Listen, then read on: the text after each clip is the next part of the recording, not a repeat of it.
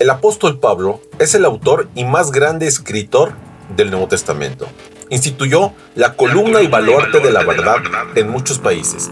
Cristo, su palabra y el Evangelio fueron su pasión. La palabra pasión a veces tiene la tendencia a un sentido negativo, refiriéndose a una vida carnal, lejos de una vida en Cristo. Sin embargo, tiene también un significado sumamente positivo, como emblemático, bandera, identidad, propósito innegociable, un celo sin límites. En fin, era su buque insignia. Iniciamos con Pablo, reavivado por una pasión.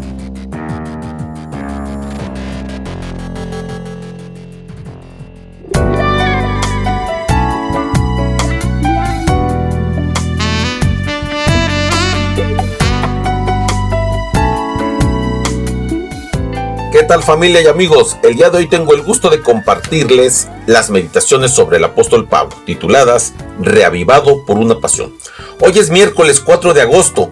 El tema para el día de hoy es Cadenas por coronas. La cita la encontramos en Filipenses 1, 12 y 13 que dice así, Quiero que sepáis, hermanos, que las cosas que me han sucedido han contribuido más bien para el progreso y para el Evangelio, de tal manera que en todo el pretorio y entre los demás se han hecho evidente que soy preso por causa de Cristo. Muy bien, pues iniciemos. Las dificultades y las adversidades no deberían de ser un obstáculo para la realización de una vida con propósitos. El mismísimo rey David fue un simple pastor de ovejas. Colón fue un hijo de un operatorio. Cervantes fue un soldado raso y Lincoln fue hijo de un pobre leñador. Demóstenes fue tartamudo y llegó a ser el mayor orador de Grecia. Luis von de Beethoven fue sordo y creyó y que él podría tener éxito y él a su vez creó algunas de las melodías más bellas. Miguel Ángel fue frágil y pintó y esculpió una de las figuras más sublimes.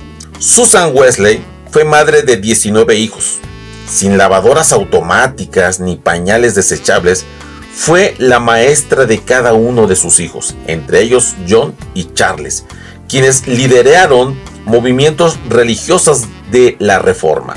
Fanny Crosby era ciega casi desde su nacimiento. Nunca se resignó por las cadenas que, que la ataban en la oscuridad y compuso muchos himnos, más que impedimentos. Las piedras pueden ser transformadoras en los escalones para que tú y yo, querido que me escuchas, podamos alcanzar la cima. El apóstol Pablo quería llevar el Evangelio al oriente, lo que conocemos como Asia.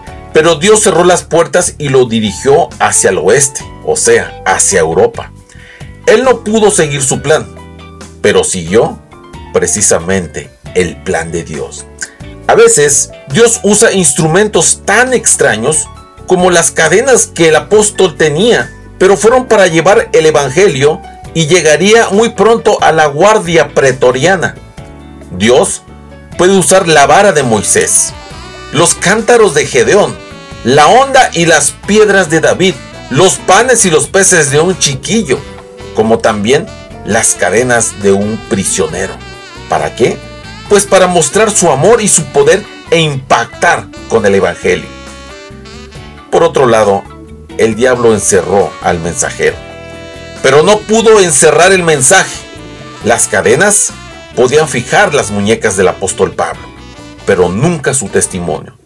Es así como Pablo podría estar preso como un delincuente, pero su mensaje libre y trascendente. El apóstol, lejos de quejarse de las cadenas, las consagró al Señor.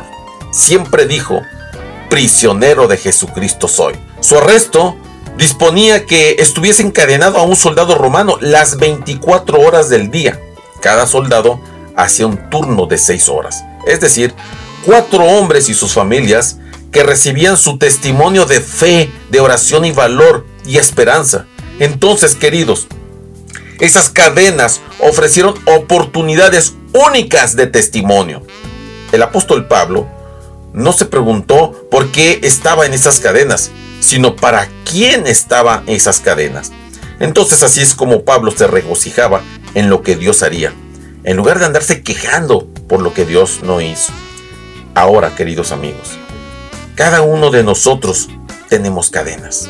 Tú tienes las tuyas y obvio yo tengo las mías, pero no importa cuáles sean, esta mañana y siempre quiero decirte amablemente que consagres tu vida a Dios. Tus cadenas provisorias son temporales. En breve, el Señor te las cambiará por una corona permanente y eterna. Que tengas un excelente día.